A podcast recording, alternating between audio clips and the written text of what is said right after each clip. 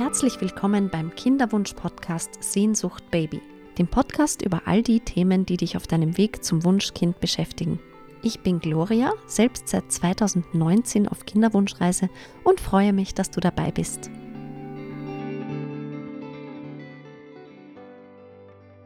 Ja, herzlich willkommen zur zweiten Staffel Sehnsucht Baby. Ich freue mich sehr, dass du wieder dabei bist. Ich habe eine ganz tolle Interviewgästin heute mitgebracht und zwar die Maria. Maria ist eine liebe Musical-Kollegin und sie hat auch eine vierjährige Kinderwunschreise hinter sich. Äh, schlussendlich, kurzer Spoiler, ist sie dann mit Hilfe einer Stimulationsbehandlung in der Kinderwunschklinik schwanger geworden und 2019 wurde sie Mutter einer wundervollen Tochter. Und jetzt freue ich mich sehr, dass sie heute da ist und uns mitnimmt auf diesen Weg und uns erzählt, wie beschwerlich und wie mühsam und wie lange äh, dieser Journey war, bis sie dann schlussendlich ihr kleines Wunder im Arm halten konnte. Hallo, liebe Maria. Hallo, Gloria. Vielen, vielen Dank, dass du dir die Zeit nimmst, uns deine Geschichte zu erzählen und den Hörerinnen da draußen einen Einblick zu geben, wie es ist, sich einer Kinderwunschbehandlung zu unterziehen.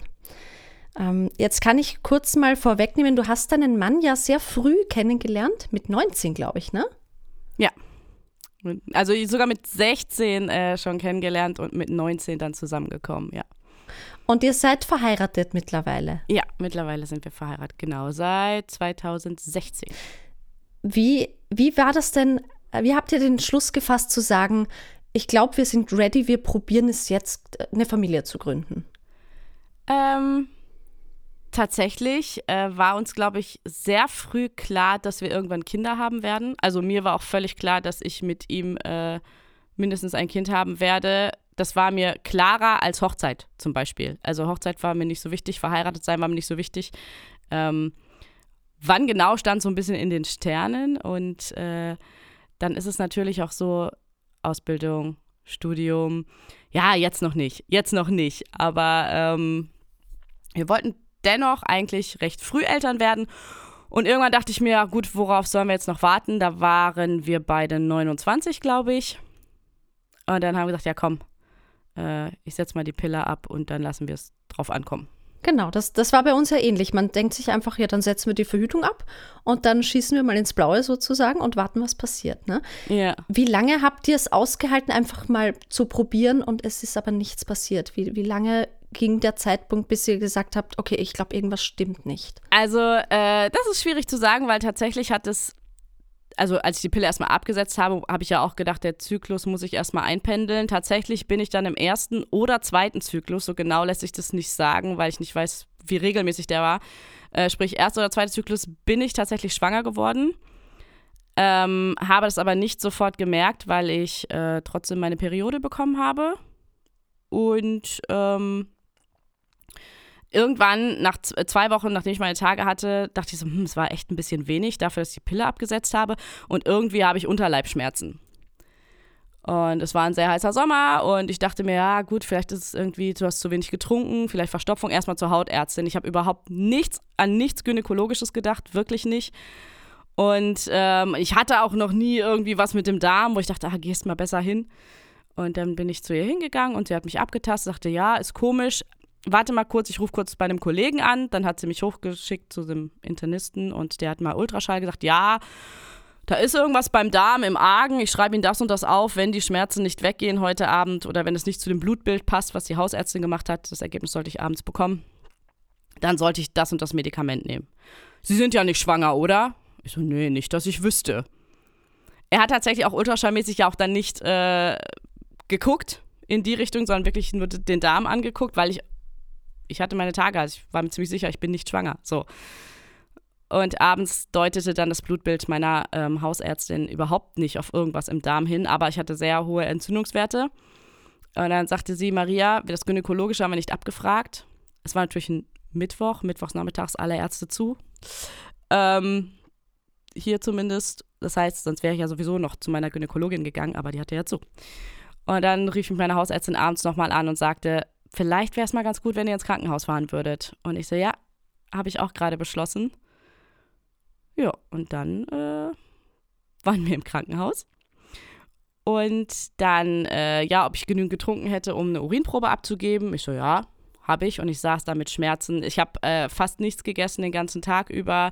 Und solche Schmerzen kannte ich wirklich nicht. Also ich hatte immer auch schon sehr starke Unterleibsschmerzen. Deshalb habe ich auch die Pille genommen. Und ähm, ja, in dem Fall ja dann nicht mehr. Und ich dachte, es hätte jetzt irgendwas mit der Zyklusumstellung oder so zu tun. Und dann äh, hat mich die Ärztin untersucht, also quasi äh, gynäkologischer Notdienst und sagte, ja gut, Gebärmutter sieht gut aus, da sieht alles fein aus, okay. Blick nach links auf den Schwangerschaftstest, der im Becher stand. Äh, halt, stopp. Wo haben Sie Schmerzen? Also der Schwangerschaft, Schwangerschaftstest war positiv, aber in der Gebärmutter hat sie nichts gesehen. Und ich so, ja, links. Und dann schwenkte sie so rüber und guckte auf den linken Eileiter und sagte, ich rufe mal meinen Chef an. Und da dachte ich, okay, krass, was ist jetzt hier los? Und äh, ja, dann war das eine unentdeckte Eileiterschwangerschaft. Der Chefarzt kam, der tatsächlich äh, gerade Dienst hatte und der war die Ruhe in Person. Der kam rein und guckte sich das alles an. Ich dachte, ja, gut. Ja, schwanger, aber nicht in der Gebärmutter. Dann sagt er ganz ruhig zu seiner Assistentin, ja, dann rufen Sie doch mal bitte im OP an. Haben Sie denn heute was gegessen? Ich so, nee, nicht so wirklich. Ja gut, dann würde ich Ihnen empfehlen, ähm, das muss auf jeden Fall raus. Hier ist schon freie Flüssigkeit in Ihrem Bauch. Ähm, ist, ist das Ihr Partner draußen? Ich so, ja, das ist mein Freund. Ja gut, dann hole ich den jetzt rein. Wir würden dann jetzt mal Blut abnehmen. Und bis zu dem Zeitpunkt habe ich Blut abnehmen gehasst. Und da habe ich angefangen zu heulen. Mhm. Als es hieß, sie müssen mir Blut abnehmen, habe ich angefangen zu heulen. Da kam Henning rein, was ist denn los? Ich bin zu dem Zeitpunkt, bis zu diesem Zeitpunkt auch noch nie operiert worden. Ich lag nie im Krankenhaus. Und dann ging alles echt schnell. Also die waren total ruhig, total entspannt. Aber in dem Moment, wo dann die Assistenzärztin sagte, auf dem Flur, wo dann mein Bett schon stand, ich ziehe sie mal gerade schnell hier um, dann müssen wir das nicht gleich im OP machen oder für die Männer. Also die Assistenzärztin hat mich umgezogen in die OP-Klamotten. Der Anästhesist hat mich über die Narkose-Risiken aufgeklärt und der Arzt über die Risiken der OP. Und gleichzeitig hatte ich schon die Scheißegal-Pille genommen, so ungefähr. Und dann ging das alles total schnell. Und dann, ja, wurde ich operiert. Genau. Die OP hat dann nicht nur eine Stunde, sondern zwei Stunden gedauert. Ich glaube, ich habe fast einen Liter Blut verloren. Und dann lag ich da auf einmal im Krankenhaus und dachte, was war das denn jetzt? Also es hat sich für mich nicht angefühlt wie eine Fehlgeburt, weil ich wusste ja nicht, dass ich schwanger bin. Ich war gefühlt nur drei Minuten schwanger. Es war klar, Test ist positiv und gleichzeitig war klar, es muss aber raus. So, und ähm, dann habe ich auf meinem Zimmer gelegen in der Nacht und habe erstmal kurz äh, gegoogelt, was das jetzt überhaupt war. Und habe dann auch ein Bild gesehen, wie das so aussieht. Und dann habe ich kurz überlegt, in welcher Woche bin ich, wäre ich, was auch immer. Und dann habe ich diesen kleinen Alien da gesehen bei Wikipedia und dachte, okay, man erkennt schon was, aber sieht ein bisschen seltsam aus. Und dann kam die Assistenzärztin und hat mich gefragt, ob ich sehen möchte. Ich so, wie? Ja, wir haben das doch fotografiert, bevor wir das einschicken. Ich so, ja, möchte ich sehen. Und dann habe ich mir das angeguckt und dachte, ja, mein kleiner Alien war aber schöner. Und dann lag ich da und dachte, okay, krass.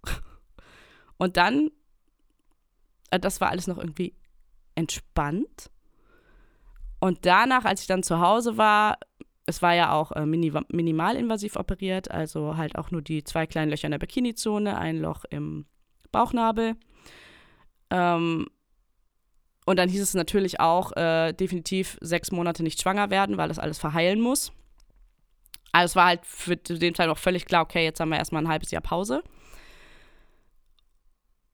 Aber ab da fiel es mir total schwer. Also ich habe mich dann wirklich in Foren verloren, die ich im Nachhinein absolut furchtbar fand und immer noch finde. ähm, und ich habe meinem Körper nicht vertraut. Ich habe mir gedacht, warum passiert das und warum habe ich das nicht eher gemerkt? Also, ich meine, ich habe ja auch viel getanzt und so weiter und wir haben ja ein gutes Körpergefühl. Also wir gehen ja auch zum Arzt und wenn wir Rückenschmerzen sagen, ja, guck mal, guck dir mal die Brustwirbelsäule an, ich glaube, der dritte Wirbel oder irgendwas und sagen nicht, wir haben Rücken, mach heile. Also wir kennen unseren Körper. Und das war krass. Ich habe mich von meinem eigenen Körper einfach verraten gefühlt und bin so völlig ins, ja, ins Nichts gefallen, weil ich dachte, hä, es ist doch völlig klar. Also meine Mama hat fünf Kinder gekriegt und meine Cousinen haben Kinder und das ist doch völlig klar, dass das ähm, jetzt klappen muss. So. Aber war dann halt nicht so, ne? Und dann diese Angst zu denken, was ist, wenn ich jetzt wieder schwanger werde und es bleibt wieder irgendwo hängen? Oder es bleibt nicht. Oder also da habe ich erst angefangen, mich mit den ganzen Gefahren oder äh, Komplikationen, die ja völlig normal sind, zu beschäftigen. Und auch erst, wie du es auch in deiner Folge erzählt hast, in einer einen Folge dann auch gesagt hast, wenn man anfängt darüber zu reden, offen, kommen ja so viele Geschichten auf einen zurück. Und man merkt auf einmal, oh wow, ich bin nicht alleine. Viele Sachen, viele Sachen erklären sich auch auf, auch auf einmal. Also eine Freundin, die mir erzählt hat, dass sie ähm, vor ihrem ersten Kind eine Fehlgeburt hatte und dieses Bild, dieses Ultraschallbild immer noch im Portemonnaie trägt. Oder so und denkst, ja, krass. Und natürlich, gerade bei Leuten, die man mag, macht man sich auch Gedanken, hm, wie sieht es denn bei denen aus und so. Äh, oder auch, ja, ältere Bekannte, wo man sich immer gefragt hat, warum hat die eigentlich nur ein Kind? Die ist doch so eine tolle Mama. Und dann erfährt man auf einmal, ja, schwerer Endometriosefall. Sie war froh, dass dieses eine Kind gesund auf die Welt gekommen ist, hat es danach noch, noch versucht, aber dann irgendwann für sich beschlossen, nein, ich bin mit dem zufrieden, was ich habe. Und das sind Geschichten, wo du denkst, okay, das macht so, so vieles klar. Aber das zeigt natürlich auch, was alles passieren kann. Das, das habe ich auch so erlebt. Sobald man sich dann traut, drüber zu reden, kommt die eine und sagt, ja, ist mir auch zweimal passiert. Ja, und meiner Schwester übrigens auch. Und überhaupt meine Freundin hatte eine Totgeburt. Und dann kommen so viele Stories, prasseln auf dich ein, wo du dann merkst, oh, wow, okay, das passiert viel öfter, ja. als, du, als du denkst, als du am Anfang überhaupt weißt drüber. Ja. Und dann äh, denkt man natürlich so ein Stück weiter und denkt vielleicht so ein bisschen Richtung, Richtung Kinderwunsch, aber schiebt es immer noch mal weg. Und dann habe ich ihm gedacht, okay, ich bin ready, wir können das jetzt wieder versuchen. Und dann hatte ich auf einmal sehr krasse Unterleibschmerzen, wenn ich meine Tage bekommen habe, wo ich denke, okay, ich hatte immer schon starke Schmerzen, ist das jetzt nur, weil ich die Pille nicht mehr nehme? Oder ist da noch was anderes? Und dann äh, bin ich zu meiner Frauenärztin gegangen. Jetzt ist es natürlich auch bei, ich weiß nicht, wie es bei euch ist, aber bei uns ist halt echt so, dass bei meiner Gynäkologin, die nimmt keine Patienten mehr auf, da sind so viele Leute, also bis man erstmal überhaupt einen Termin hat, ohne dass irgendwas Akutes ist, das dauert. Da geht mir schon so viel Zeit ins Land. Und ja, dann guckt sie und sagt, oh, ja, da ist was in ihrer Gebärmutter. Ich so, okay, was? Und ähm, das war ein Myom. Ein Myom ist ein äh, gutartiger Tumor, ähm, der halt in dem Muskelgewebe ist. Der kann halt durch alle Gebärmutterschichten durchwachsen oder außerhalb der Gebärmutter. Ähm, aber ja, ist, äh, das Myom ist halt mit in der Muskelschicht drin bei mir gewesen. Ähm, und das krampft halt auch mit. Das kann halt mehr Schmerzen mit verursachen. Das war halt der Grund dafür, dass meine Schmerzen verstärkt waren. Ansonsten sind Myome gutartig und sie hat auch gleich geguckt und sagte, ja, da wo das sitzt, verhindert es aber keine Schwangerschaft. Also es blockiert jetzt nicht den Eingang von den Eileitern. Ach genau, ähm, mein linker Eileiter ist auch quasi organerhaltend operiert worden, hatte der Arzt gesagt. Also der ist mir nicht entfernt worden. Ich hatte noch beide Eileiter. Und äh, sie sagte da, also der Weg zur Gebärmutter ist da in keinster Weise gestört.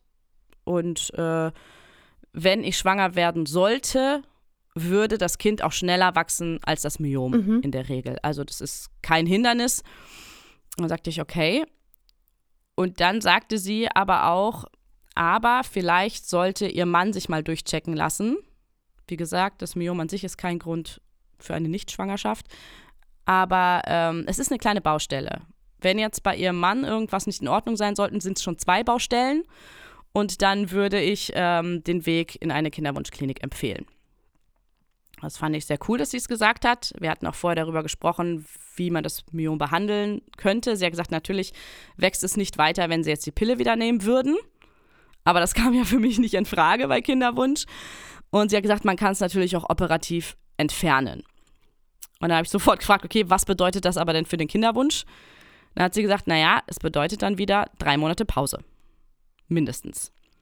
Das wollte ich auch nicht, weil sie ja gesagt hat, ne, es könnte ja auch trotzdem funktionieren. Und ich hatte auch genug vom Krankenhaus. Also nicht vom Krankenhaus an sich, das war okay, aber die Zeit danach. Ich war so eine Schnecke. Also, oh Gott, das ist ja auch durch die Bauchmuskeln durchgegangen und ich, nee, ich hatte da einfach keinen Bock drauf, wieder außer Gefecht zu sein. Und dachte mir, und dann kam ja noch dazu, ich war ähm, bei der Eileiterschwangerschaft war ich 29. Genau. Und dann kam ja immer noch hinzu, ja, aber machen Sie sich keinen Stress, Sie sind ja noch so jung. Sie haben ja noch Zeit. Und ich dachte mir, meine Mama hat mich mit 21 bekommen. So, ne? Das war so, ich dachte, okay, gut, ja klar, ich bin noch jung im Vergleich zu manchen anderen, aber wenn ich jetzt diesen Kinderwunsch habe, dann sagt mir doch nicht alle, ich bin noch jung. Vor allem, weil ich ja dann schon den Gedanken hatte, okay, eine Komplikation habe ich jetzt schon abgehakt, jetzt kommt das Myom. Was kommt denn noch? Und ähm, bin ich erstmal nach Hause gegangen und habe gesagt, ah, ich habe eine Baustelle in der Gebärmutter. Ähm, mein Mann sagte dann äh, auch, ja gut, dann lasse ich mich halt durchchecken und hat wirklich sofort sich einen Urologen gesucht und da angerufen. Und dann hat der auch gleich gefragt, auch mit Spermiogramm. Und sagte mein Mann, ja. Ja gut, dann gibt es erst einen Termin in drei Monaten. Und mein Mann, wie bitte? Weil halt beim normalen Uro Urologen halt nicht immer wer sitzt, der jetzt gerade die Probe durchzählen kann. Und dann hat der Urologe dann auf dem Weg gesagt, äh, ja, aber dann machen Sie doch das Spermiogramm eventuell direkt in einer Kinderwunschklinik, weil da gibt es eigentlich immer jemanden, der da sitzt und das macht, weil es gehört bei denen einfach zum Tagesgeschäft. Und ähm, da hatten, hatte äh, mein Mann dann ähm, den Termin, ich glaube, drei Wochen später. Also es war echt ein krasser Unterschied. Also normalen Untersuchungstermin beim Urologen ging auch schnell. Spermiogramm dann ähm, direkt in der Kinderwunschklinik und da war uns schon irgendwie klar, okay, krass, wir gehen jetzt in die Kinderwunschklinik. Und das hat sich für mich ganz seltsam angefühlt. Ich hatte im Kopf tatsächlich auch diesen bösen Begriff von Retortenbaby, so von früher, wo ich dann dachte, oh krass, Kinderwunsch hat sich, also Kinderwunschklinik hatte ich ja auch nur in Verbindung mit ICSI, in vitro und so weiter. Also wirklich mit den, das sind ja wirklich die großen Eingriffe, die man zu einer Kinderwunschbehandlung äh, benutzen kann. Die ganzen kleinen Schritte, die da vorkommen könnten, kannte ich ja zu dem Zeitpunkt gar nicht. Weil da keiner drüber redet, weil man das nicht weiß. Und da war ich sehr nervös, aber die haben dann gleich gefragt, als Henning sich den Termin gemacht hatte, haben sie gleich gefragt, ähm, ob wir denn Interesse hätten, auch an der weiteren Behandlung dann. Und dann haben wir einfach mal gesagt, ja, warum nicht? Kann ja nicht schaden, sich da auch nochmal durchchecken zu lassen. Und ähm, ja, das, ja, quasi durch einen Zufall, dadurch, dass er das Spermiogramm nicht beim Urologen machen konnte, sind wir dann, haben wir früher angefangen mit der Kinderwunschbehandlung, als wir es eigentlich gedacht hätten. Aber das war genau richtig so. Bevor wir jetzt zur Kinderwunschbehandlung äh, kommen und dem weiteren Weg, wie war denn die Zeit bis dahin so in eurem Umfeld? Wie habt ihr das erlebt mit Fragen, wann wollt ihr denn endlich Kinder und wann ist es soweit und ihr seid doch schon so lange zusammen? Ähm, genau, also diese Fragen kamen sehr, sehr oft und solange das von uns bestimmt war, dass wir noch nicht schwanger sind, konnten wir dem ganz einfach begegnen. Da konnten wir auch sagen, da konnte ich auch sagen, nee, ich hätte gern, ich möchte gerne noch den Job in Ruhe zu Ende machen, ach nee, und vielleicht möchte ich auch noch das Casting machen. Ähm, oder so. Das, das war, ja, das war relativ leicht. Als die Fragen aber dann kamen, wo uns klar war, okay, da gibt es ein Problem. Ähm, ich meine, mit der Eileiterschwangerschaft, mein engeres Umfeld wusste das dann natürlich. Ähm, und da war es ja, relativ entspannt, sage ich jetzt mal, aber ähm, Leute von außen war, das war richtig krass. Also man sitzt irgendwo beim Italiener, es kommt ein Bekannter an und sagt, ähm, äh, so, hey, und so, und wie war eure Hochzeit? Ist doch total cool. Und wie sieht's aus? Kinderwunschplanung? Also, ne, wann, wann kommt das erste Kind? Ein Bekannter, ewig nicht gesehen, und du sitzt da, bin beim Italiener und denkst, was sage ich darauf? Im Hinterkopf hat man den negativen Schwangerschaftstest, den man just an diesem Morgen in den Händen gehalten hat und denkt sich, ich heul gleich. Ich heul gleich. Mein Mann guckt mich an mit großen Augen, so nach dem Motto, reiß dich zusammen. Und dass wir schon wieder probieren, das wusste keiner. Erstmal, weil das war meins, das war unsers. Ich wollte da gar nicht so viele Mitwisser in Anführungsstrichen haben. Und das war krass. Und vor allem, wenn man dann ähm, mitkriegt, dass er das ja nur gesagt hat, um uns zu erzählen, dass er Opa wird. Also, diese Frage war eigentlich nur ein Einstieg in einen Smalltalk, wo ich dachte, diese Frage ist nicht dafür geeignet. Also so gar nicht, ja. So gar nicht. Und ähm, tatsächlich ähm, gab es halt auch, ja, also wo ich so denke, irgendwann ist man dann auch so weit und sagte, einer meiner Sprüche ähm, war tatsächlich irgendwann, als ich sehr, sehr genervt war, war meine Antwort auf so eine Frage, wann kommt denn das Kind, ähm, war meine Antwort dann irgendwann, was in unserem Schlafzimmer abgeht, geht dich gar nichts an. So, dann gab es einen pikierten Blick und so nach dem Motto, oh, das habe ich doch gar nicht gefragt. Und daraufhin habe ich gesagt, naja gut, wir wissen aber beide, dass die Kinder nicht vom Storch kommen, oder? Also das war dann irgendwann, wo ich dachte, okay. Dann natürlich auch, was ich richtig krass fand, war auch so das Gerede über ein, wo man merkt, okay, irgendwas liegt doch hier gerade im Argen, wo du denkst so, hä, was ist denn jetzt? Also wirklich jedes Kilo, was ich zugenommen habe, wurde mit einer Schwangerschaft in Verbindung gebracht. Jedes Mal, wenn ich, keine Ahnung, einen richtig coolen Haut- und Haartag habe und so, oh, du strahlst so. Gibt es da irgendwas, was du mir sagen möchtest? Also alles, ja, wie gesagt, keine Ahnung, oder du bist richtig essen, bist richtig lecker essen und hast da, weiß nicht, Pizza, Tiramisu, alles und stehst auf und sagst, oh, möchtest du mir irgendwas sagen? Und denkst, Alter, ich habe gerade nur gegessen, was ist denn hier los? Ähm, es war richtig, richtig krass. Und auf einer Hochzeitsfeier war es dann noch so, äh, bin ich auch zum Bekannten hingegangen und ich so, äh, hey, wir haben noch gar keinen zusammen getrunken. Wie, du trinkst? Sollst du aber nicht tun, wenn du schwanger bist. What? Und dann habe ich, und er war der Einzige, der das direkt gesagt hat, der gesagt hat, ja, ich dachte, du wärst schwanger, das erzählen doch hier alle. Bitte? Und ich dachte, nee, hol uns mal bitte zwei Averna. Oder gleich vier. So, weil ich dachte, was? Und das war echt krass, wenn du das eh versuchst und ja ganz sicher bist, dass du nicht schwanger bist und dann so ein, ja, so ein Gemurmel um dich rum wahrnimmst und denkst, okay, krass, ich trinke jetzt hier wirklich, also dass man sich vor allem noch genötigt fühlt, damit auf so einer Feier mal eben kurz einen Tequila zu exen oder einen Averna zu trinken, ähm, um zu zeigen, Leute, ich bin nicht schwanger. ähm, das war krass. Ich, ich hatte ja auch mal ähm, äh, so eine Instagram-Story gepostet, dass ich mich von der Bühne zurückziehe, weil ich mich einer schönen neuen Aufgabe widme, als ich beschlossen habe, eine neue Ausbildung zu machen. Und ich schwöre dir in den nächsten zehn Minuten fünf Nachrichten von Leuten, hey, ich habe gehört, du bist schwanger und voll, voll schöne Neuigkeiten. Und hä? Ich sage nur, es gibt etwas Neues in meinem Leben und kaum bist du in einem gewissen Alter und frisch verheiratet, glauben alle, ja, da kommt ein Kind. Was anderes gibt's nicht mehr. Ja. Ich finde, das ist sowieso so ein äh, Stück weit schwierig in unserer Gesellschaft und das darf sich auch ändern. Also dieses ähm, Checkliste abhaken, was vielleicht auch ältere Generationen einfach noch haben, also mit äh, Familie gründen, also ne, Partner fürs Leben, Partnerin fürs Leben finden, ähm, Haus kaufen, Haus bauen, zusammenziehen, heiraten, Kind. Vielleicht noch irgendwo dazwischen ein Hund oder eine Katze. Wo ich so denke, es gibt auch einfach Familienkonstrukte, die komplett sind ohne Kind. Eben. Man kann auch zu zweit eine Familie sein. Uh. Absolut, absolut. Und ähm, ich finde, das dürfte noch, ja, auch wenn ich natürlich den Kinderwunsch immer hatte, aber ich finde, es könnte noch, man kann es verstehen. Also ein Kind ist einfach eine Lebensaufgabe und ein Kind geht auch nicht mehr weg, in der Regel. Also wenn es dann da ist und hoffentlich alles gut geht. Ähm, das hat man ein Leben lang. Und äh, ja, also wirklich, also diese eine Situation auf der Hochzeit, wo der mich gefragt hat, wie du trinkst, ich denke, du bist schwanger. Und wo, ich, wo mir dann so viel klar wurde im Nachhinein, ne, dass wenn du dann manchmal unter Leute warst, äh, sorry, möchtest du dich hinsetzen? Warum? Ich bin doch gerade erst gekommen.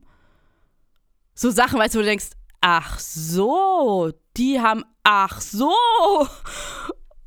Also das war, das war wirklich krass. Und ähm, dann habt ihr also, dann war klar, okay, es wird ein Spermiogramm gemacht, ihr seid jetzt irgendwie in der Kinderwunschklinik und da wird, werden jetzt weitere Untersuchungen gemacht. Oder was war denn der Plan? Ein Gespräch, erstmal ein Informationsgespräch? Genau, es gab ein Informationsgespräch und ähm, es ist so verrückt, man geht so in diesen Eingang rein. Es ist ein Eingang, wo zigtausend andere Firmen, Kanzleien oder sonst was auch sind. Und trotzdem habe ich einmal kurz geguckt, wer sieht jetzt, dass ich hier reingehe? So, das hat sich ganz seltsam angefühlt. Und dann sind wir äh, da reingekommen, total schöne Atmosphäre. Atmosphäre, entspannte Atmosphäre. Ähm, man kommt da rein und auch so die Blicke, so die anderen Leute, es ist immer so ein bisschen, wir sitzen alle im selben Boot. Also es ist total wohlwollend, freundlich irgendwie und ähm, haben eine ganz tolle Ärztin. Ich könnte ihr Alter jetzt gar nicht schätzen, aber relativ jung auf jeden Fall. Und dann saßen wir da und haben uns unterhalten und dann stellt sie halt die Frage, ähm, jetzt die Frage muss ich jetzt stellen, aber jetzt die ähm, Eileiterschwangerschaft, war das auch schon in dieser Konstellation, also, ähm, Entschuldigung, war das mit demselben Partner? Und ich so, ja. Dann sagt sie, ja, wunderbar. Und ich denke mir, hä? Was? Wie wunderbar? Ja, dann wissen wir schon mal, dass das äh, super passt bei Ihnen. Ähm, ich gucke hier nochmal nach in den Unterlagen. Ah ja, das ähm, ja, war ja auch gesund. Also es ist ja auch ähm, quasi der kleine Embryo, der eingeschickt wurde, nachdem er entnommen wurde bei der Eileiterschwangerschaft, ähm, wird in die Pathologie ge geschickt und da wird geguckt, ob alles gut gewesen wäre. Und dann sagte sie, ja, ist doch wunderbar, dann wissen wir, dass es auf jeden Fall zwischen ihnen passt. Wir wissen, dass sie schwanger werden können. Jetzt müssen wir nur noch am Orientierungssinn arbeiten. Und da dachte ich mir, okay, so habe ich das nicht gesehen. Also bis zu dem Zeitpunkt habe ich gedacht, irgendwas ist bei mir kaputt. Und jetzt habe ich auch noch ein Myom und oh Gott. Und sie sagt einfach, ja, ist doch alles wunderbar. Das sind ja, es ist ja gar nicht viel los, was wir beachten müssen. Und das hat mir so ein Vertrauen in ihre Arbeit gegeben und auch allein dieser Satz hat mich so entspannt und ich wusste, es ist genau richtig, dass wir jetzt hier sind. Und dann wurde natürlich Blut abgenommen, weiß ich nicht, so drei Röhrchen oder irgendwas. Blut abnehmen war mittlerweile gar kein Problem mehr für mich. Und, ähm, und was dann ja alles getestet wurde. Meine Gynäkologin hatte tatsächlich äh, bei meinem Blutbild schon gesagt, na, es könnte sein, dass sie da ein bisschen am Schilddrüsenwert. Sie sagt, der ist jetzt für normale Verhältnisse nicht auffällig, aber wahrscheinlich für eine Kinderwunschbehandlung nicht ideal. An dem Wert werden sie auf jeden Fall irgendwie rumschrauben. Und so war es auch. Ich musste dann Schilddrüsenmedikamente nehmen, aber auch recht wenig dosiert. Das war dann relativ schnell klar. Und dann gab es halt einfach so eine Art ja, Zyklungsüberwachung erstmal. Ne? Wo sind wir? Werden überhaupt Ei Eizellen gebildet? Ähm, dann, wie gesagt, war ich ja organerhaltend äh, operiert worden am linken Eileiter. Und das sah jetzt soweit dann alles ganz gut aus. Und dann hat sie gesagt, ja, wir könnten den Eileiter aber vielleicht mal auf Durchlässigkeit prüfen. Das macht man entweder in der Bauchspiegelung oder sie hatte das dann bei sich mit einem Ultraschall gemacht. Ähm, davon hatte ich noch nie was gehört. Das ist dann wie so eine Milchzuckerlösung, ja, die äh, eingeführt wird durch die und dann sieht man, wo das langläuft. Und da hat man dann gesehen, durch den rechten äh, Eileiter lief diese Milchzuckerlösung sofort in die Gebärmutter, das ging in einem durch und links stockte das. Dann hat sie gesagt, na, ich glaube, links ist nicht äh, ganz durchlässig. Wir können jetzt ohne eine Bauchspiegelung jetzt noch nicht ausschließen, ob das wirklich komplett dicht ist. Aber es ist natürlich klar, Narbengewebe und es wird ja auch einen Grund dafür gegeben haben, vielleicht, dass das Ei da hängen geblieben ist.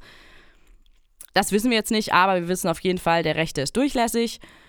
Und dann ähm, haben wir quasi mit einer ähm, ja, Hormontherapie gestartet, um einfach die ähm, Reifung der Eizellen so voranzutreiben, dass auf jeden Fall auf der rechten Seite möglichst ein Ei bereit ist für den Eisprung. Mhm. Das war eine Stimulation mit Tabletten? Äh, mit Spritzen. Mhm. Und wie war das für dich? War das anstrengend körperlich? ähm, am Anfang war tatsächlich das reine Spritzen das Problem, dass ich gesagt habe, ich kann es nicht. Ich kann mir da nicht in die Bauch. Warum kann ich das denn nicht? Also bis diese Spritze überhaupt erstmal abends in dieser Bauchfalte drin war, das war teilweise ein Akt von einer Viertelstunde, weil immer kurz vorher, ah nein, das geht doch nicht. Das heißt, hat, erst hat mein äh, Mann das tatsächlich dann machen müssen. Ich so, ja, keine Ahnung, zähl bis fünf, aber stich schon bei drei oder so, damit ich nicht weiß, wann es passiert. Ja. äh, schön ist auch, wenn so eine Nadel mal stumpf ist und man sich gerade überwunden hat und dann geht es nicht durch und man denkt sich, scheiße. Ähm, und irgendwann war ich sehr routiniert. Also ich habe mir diese Spritzen auch, ähm, weil man muss, genau, muss ich noch dazu sagen, man muss diese Spritzen möglichst immer zur gleichen Zeit sich spritzen. Ähm, wobei man da schon so eine ähm, Karenz hat von plus minus zwei Stunden. Aber man sollte es trotzdem immer möglichst im gleichen Zeitraum machen. Bei mir war das immer abends, weil äh, ich morgens auch sehr gerne schlafe, aber mal ja dann doch einen Termin hat. Also ich wusste, morgens kriege ich keinen regelmäßigen Zeitpunkt hin.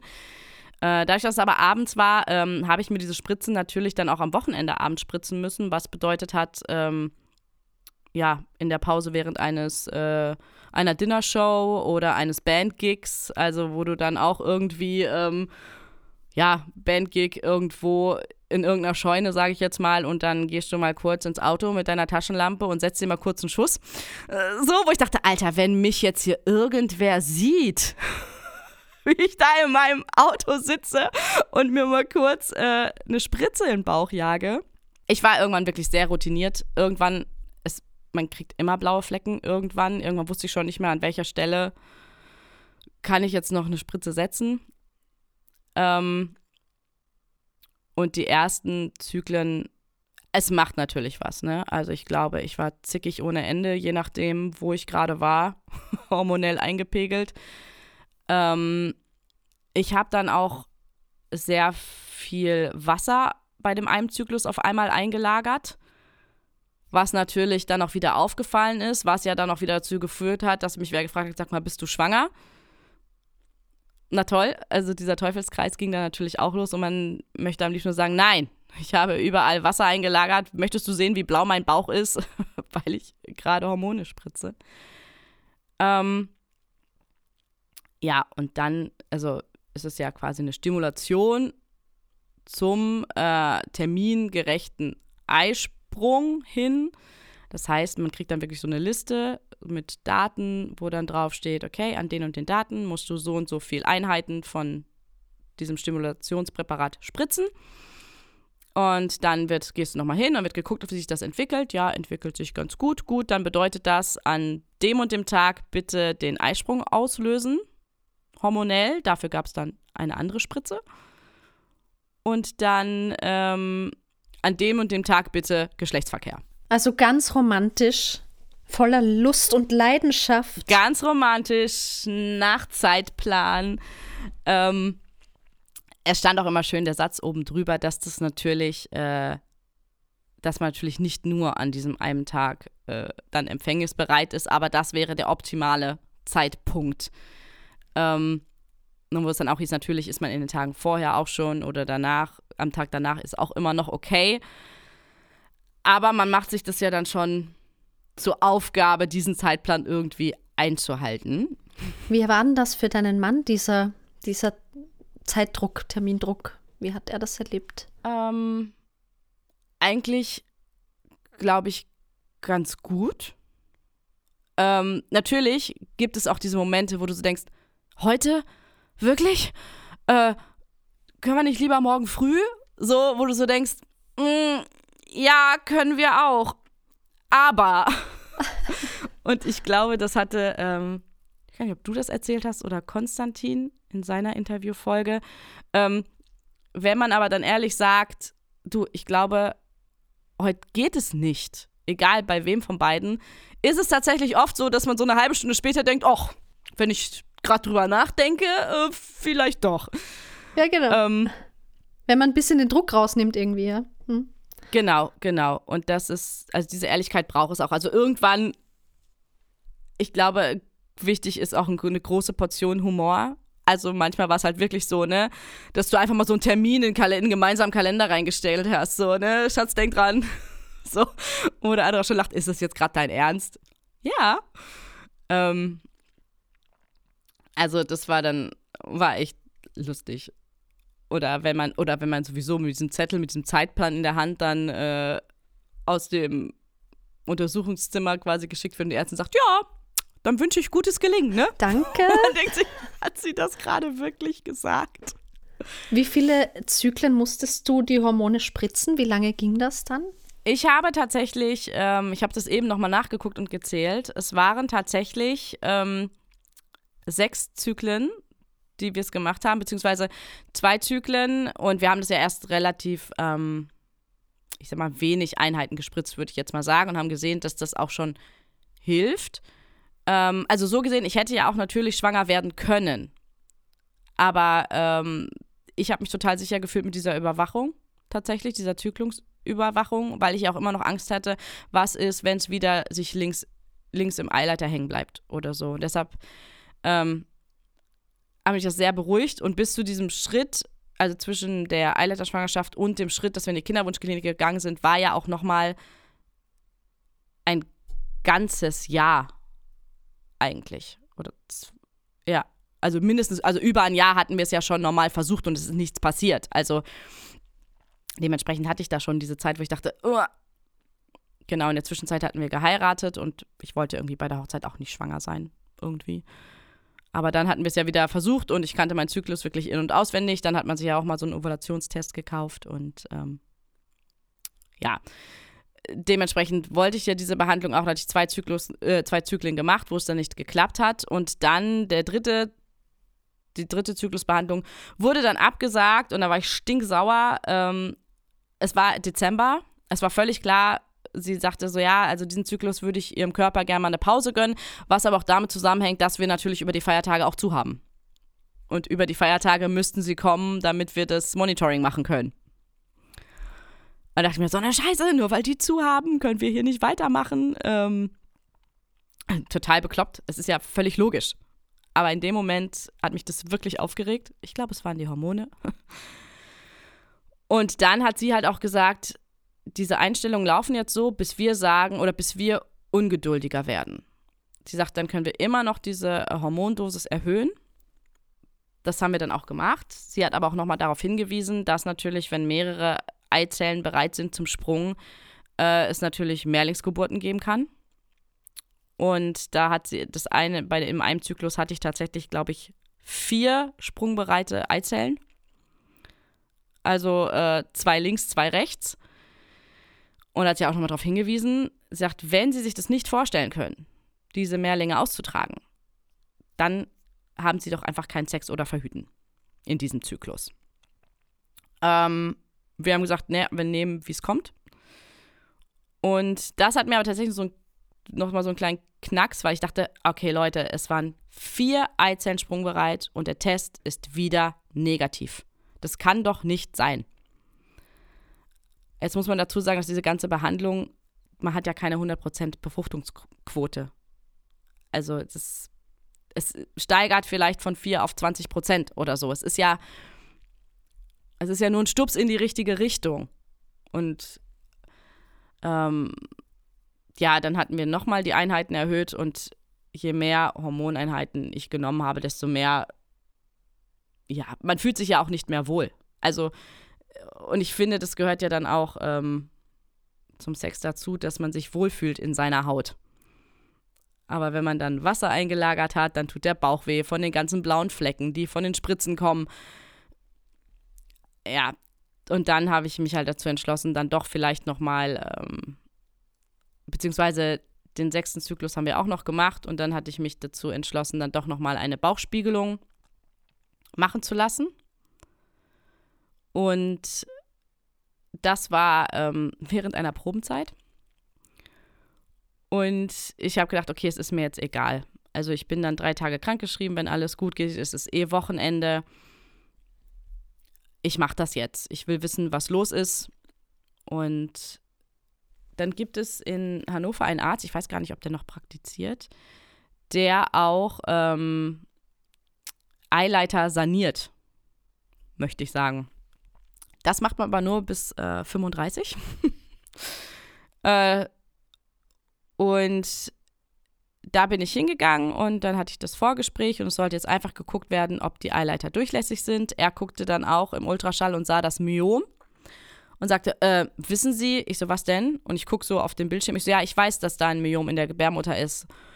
Er bestätigte aber auch das, was meine Gynäkologin und auch meine Ärztin der Kinderwunschklinik gesagt hatten, ähm, dass es an, eigentlich an einer unproblematischen Stelle sitzt.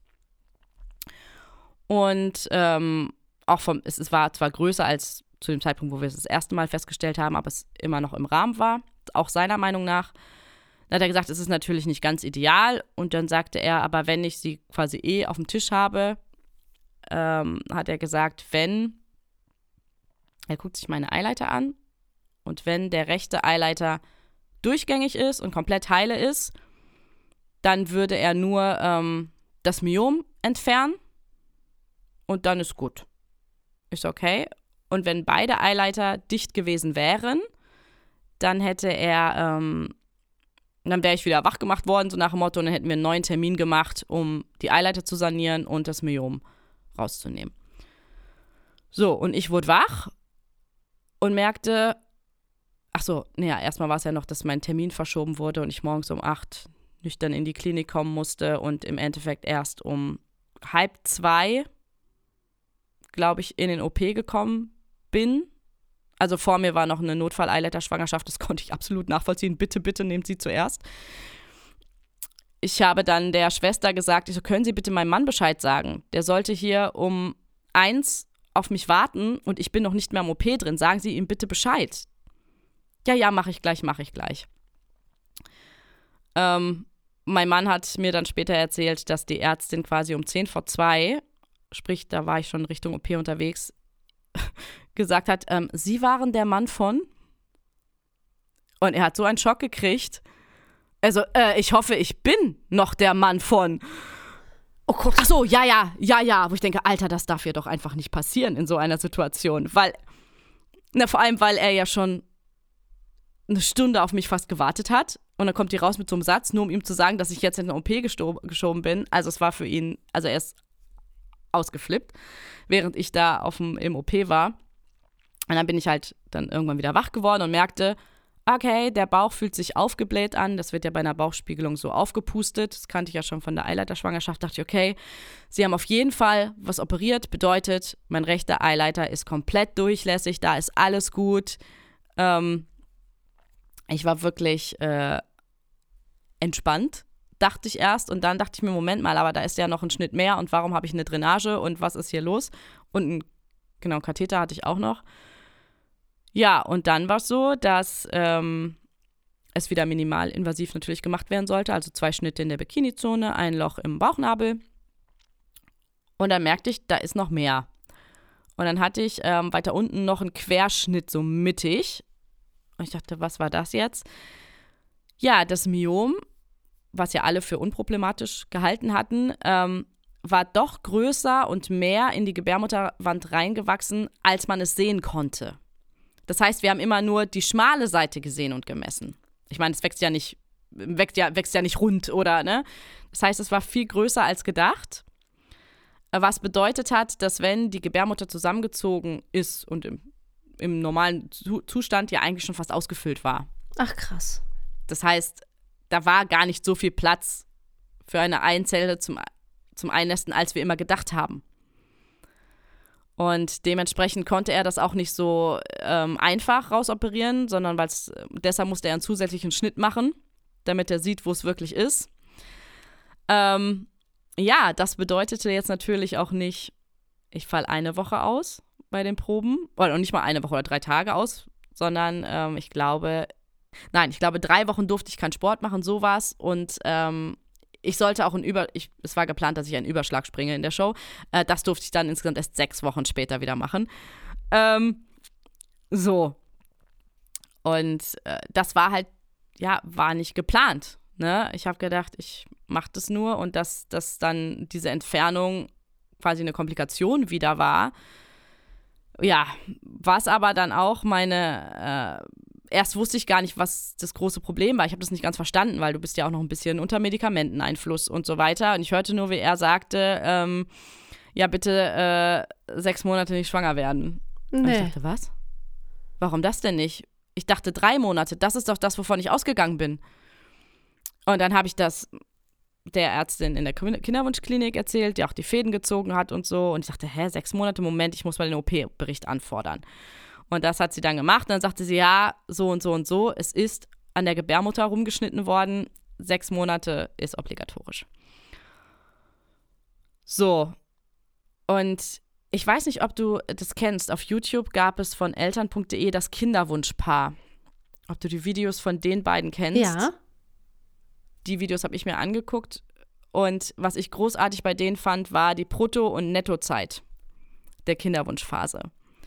Erklär noch mal kurz, ich erinnere mich nicht. Ja, ja das hat, das hat äh, mir sehr geholfen, weil so gesehen, wenn man jetzt denkt, okay, 2015 Pille abgesetzt, 2019 erst schwanger, dann sind das vier Jahre Kinderwunschzeit. Und es hört sich riesig an. Wenn man aber bedenkt, ein halbes Jahr Pause wegen der Eileiterschwangerschaft, ein halbes Jahr Pause wegen der Myomentfernung, sind es nun nur noch drei Jahre. Dann hat man ja natürlich noch die Zeit, wo man selber versucht hat, wo halt klar war, es, im Nachhinein weiß man, es hätte sowieso nicht klappen können. Dann sind es plötzlich nur noch zwei Jahre Kinderwunschzeit. Und in diesem Zeitraum hat man ja dann immer noch die Zyklen, wo es nicht gepasst hat, wo man sich vielleicht gar nicht gesehen hat, wo der eine beruflich nicht da war, wo man denkt, nein, warum zu der Zeit? Aber es geht nicht anders. Das sind ja auch so Zyklen und tatsächlich minimiert sich das dann auf einmal und dann ist die Kinderwunschzeit netto betrachtet gerade mal die Hälfte oder ne, zwei Jahre oder weiß ich nicht, ein Jahr, acht Monate oder so lang. Und ich, das hat mir irgendwie sehr geholfen, weil diese Betrachtung mich so ein bisschen entspannt hat. Weil das waren ja nur der Zeitraum, den ich wirklich beeinflussen konnte. Ich meine, das war natürlich super nervig, dann wieder ein halbes Jahr zu pausieren, aber irgendwo auch Glück im Unglück, dass er das gesehen hat, dass das doch raus muss. Ja. Ne? Sonst hättet ihr weitergemacht, weitergemacht und es wäre nie Platz gewesen so für eine Einlistung. Es wäre nie Platz gewesen und vor allem, wie gesagt, es waren ja dann auch schon sechs stimulierte Zyklen und ähm, ja, und dann ähm, war es halt auch so, dass ich mit meiner mit der Kinderwunsch jetzt mal, also man feilt ja dann wirklich irgendwann schon um jede Woche oder um jeden Zyklus, wo ich meinte ich so, okay, also sechs Monate ähm, darf ich nicht schwanger werden. Wie genau? Also dürfte ich dann, in, dürften wir es in dem Monat schon wieder versuchen? Sagt sie, ja, ich denke, das ist kein Problem, weil es dauert ja und es ist ja auch am Anfang alles noch ganz klein. Also man fängt ja wirklich an, da irgendwie sich Zeiträume zu nehmen und ähm, und dann ja, waren wir im Urlaub tatsächlich und haben das auch alles so ein bisschen Revue passieren lassen. Wie sind unsere nächsten Schritte? Und da hatte ich dann für mich auch beschlossen, dass die Hormondosis, wie ich bei den letzten zwei Zyklen vor der OP eingestellt war, dass ich die Dosis möglichst nicht mehr nehmen möchte, dass ich wieder zurückfahren möchte, dass das für mich zu anstrengend war und es voll aufs Wohlbefinden einfach ging. Und ähm, dann war, äh, waren wir im Urlaub und ich habe mir dann den nächsten Termin direkt am nächsten Tag nach unserem Urlaub gelegt. Weil ich dachte, das haut so ganz gut hin vom Zyklus und dann dürften wir ja eigentlich schon wieder. Ja, und dann sagt meine Ärztin ja in, ja, wie war der Urlaub? Ich so, ja, total schön und entspannt. Und es war wirklich gut, das alles einmal loszulassen. Ich meine, unterschwellig ist es immer noch da. Aber ähm, es war ganz gut, sich da irgendwie so keine Gedanken drum zu machen. Und dann sagte sie auf einmal, ja, in welchem Land waren Sie denn? Wo waren Sie denn? Und ich sage, wir waren in Sri Lanka.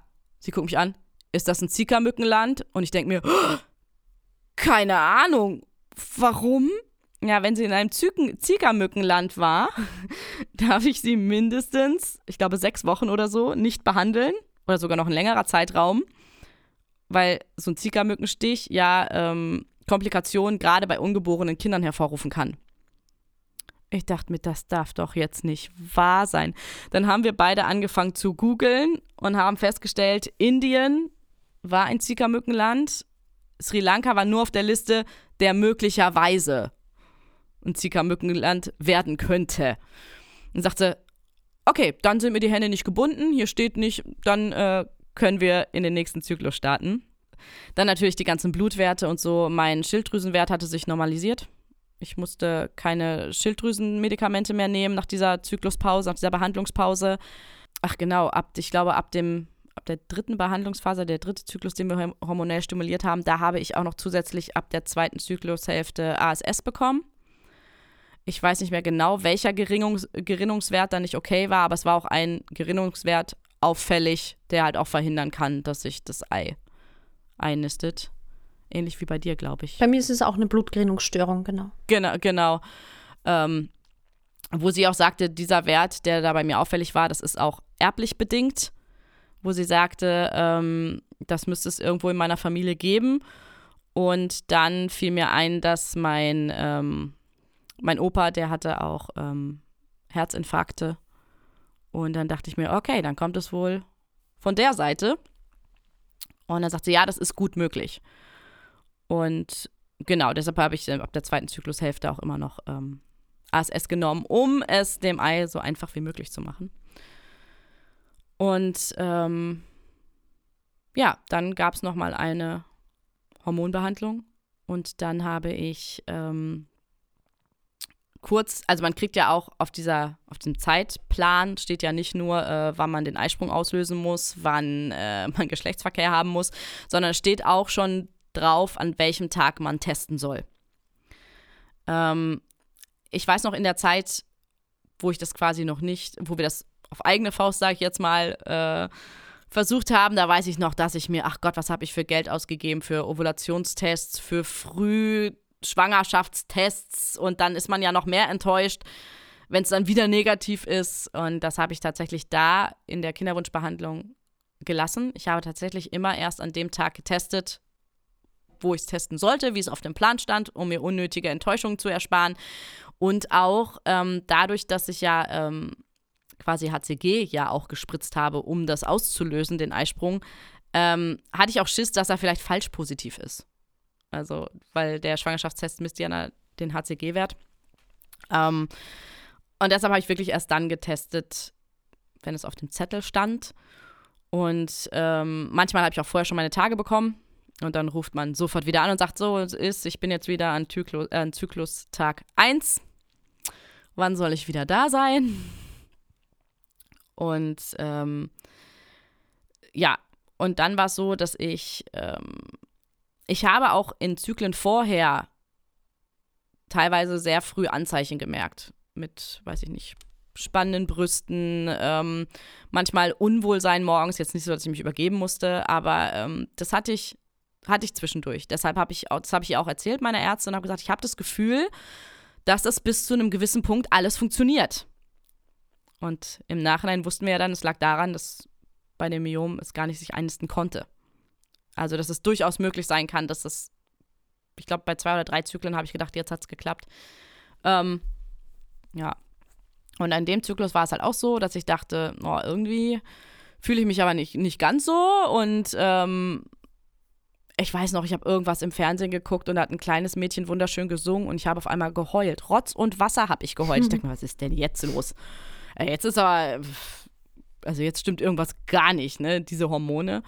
Und dann habe ich tatsächlich, ähm, ja, Schmierblutung gekriegt den einen Abend und dachte mir, okay, alles klar, diesen Zyklus können wir wieder abhaken. Hab das zu Henning noch gesagt und es war, glaube ich, ein Donnerstagabend. Ähm, Freitag und Samstag war dann irgendwie nichts und ähm, Sonntag sollte ich testen.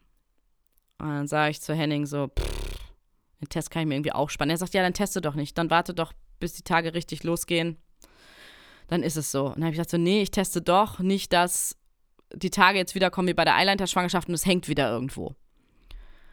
Ja, und dann ist er Mountainbike fahren gegangen und ich habe sonntags morgens den Test gemacht und habe ihn fast vergessen, aber zum Glück hatte ich mir einen Wecker gestellt und dann gucke ich drauf und denke mir, das sind zwei Striche.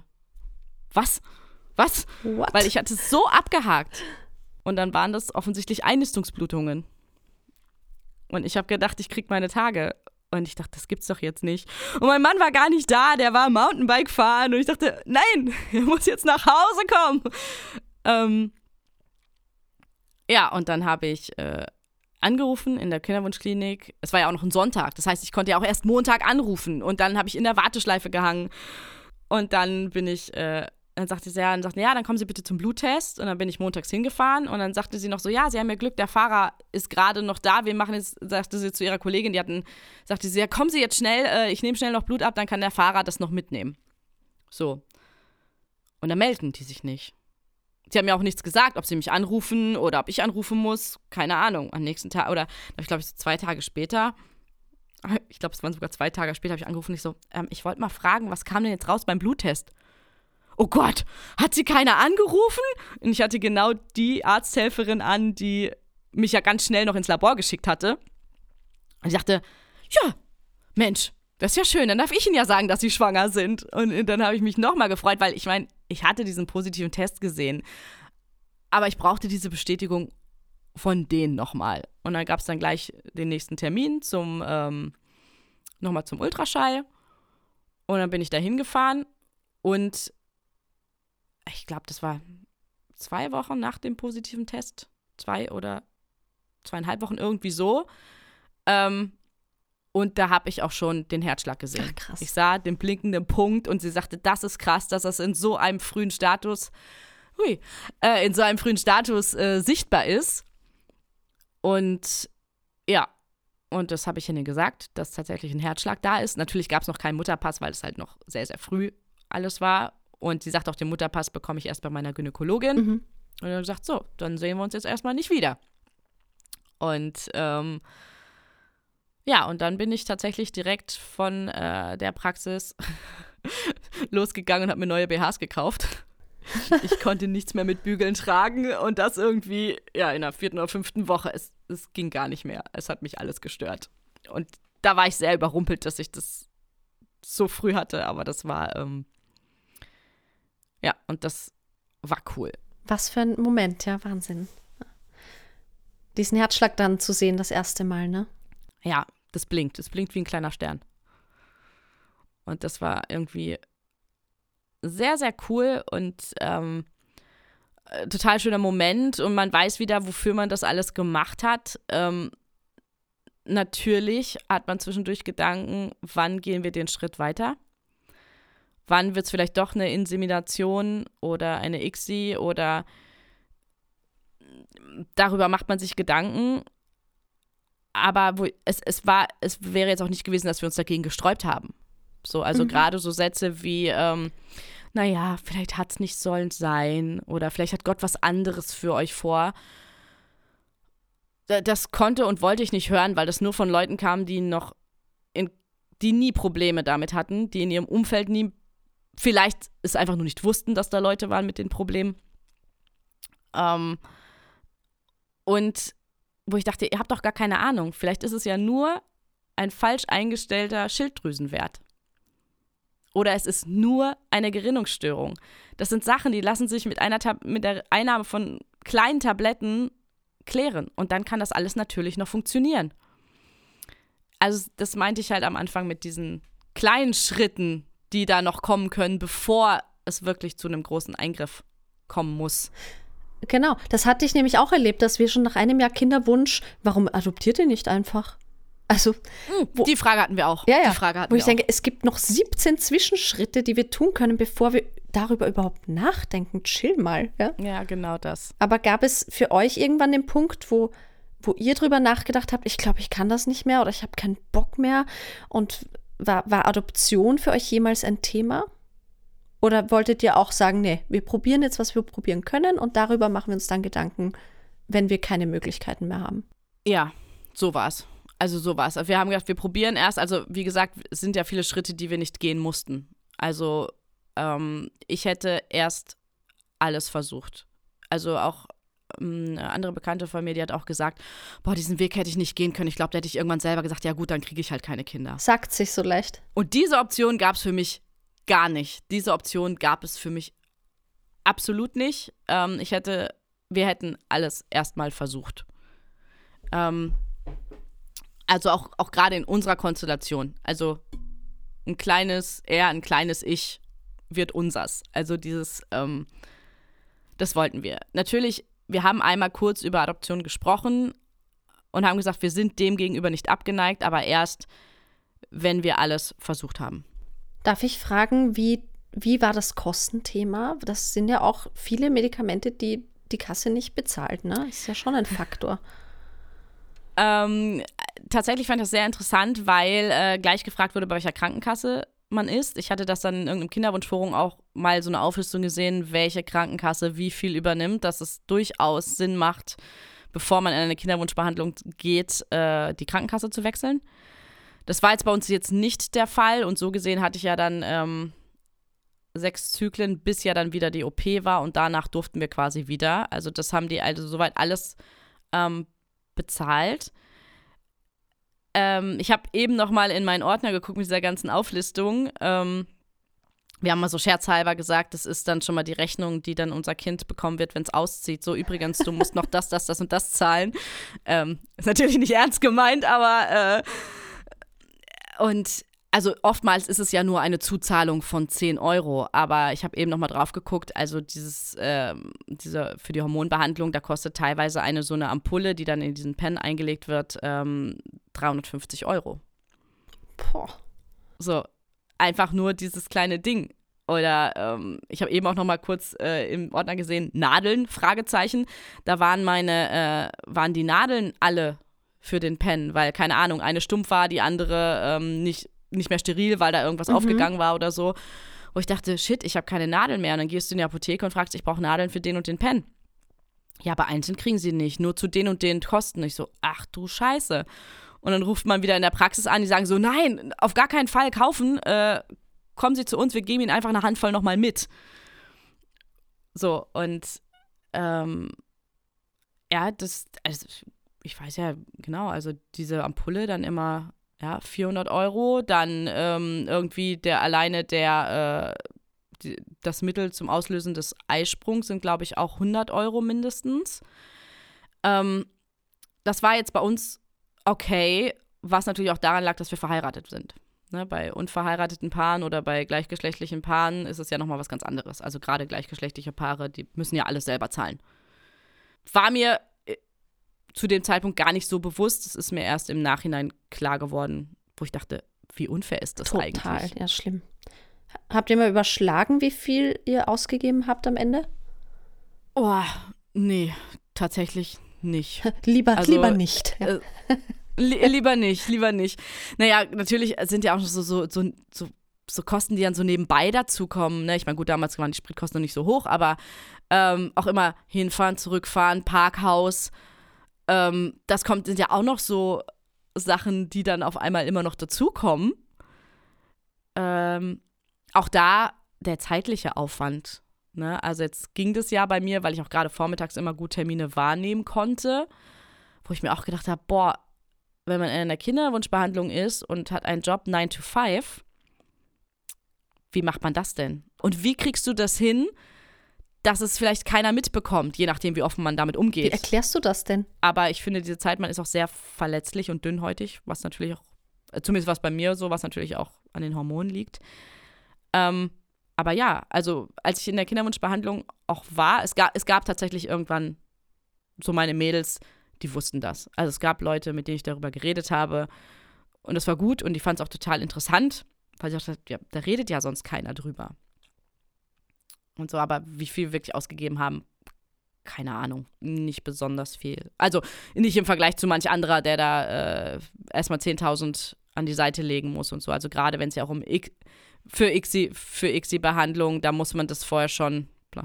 Und dann zahlt die Kasse auch nur irgendwie drei halbe Versuche und dann hast du Pech gehabt, musst eh selber zahlen. Und dass das Kinderkriegen dann eine Geldfrage wird, finde ich ganz grausam. Ähm, genau, ich finde das sehr, sehr grausam und ähm, es wird halt auch so schwer gemacht, weil dann hast du da ein Paar, was sich nichts sehnlicher wünscht, was gesettelt ist, was ein super Umfeld hat, und selbst wenn es kein super Umfeld wäre, aber die, man weiß, dieses Kind wäre bei diesem Paar super gut aufgehoben und dann scheitert es wirklich nur am Kontostand. Und ähm, ich finde das, find das so unfair.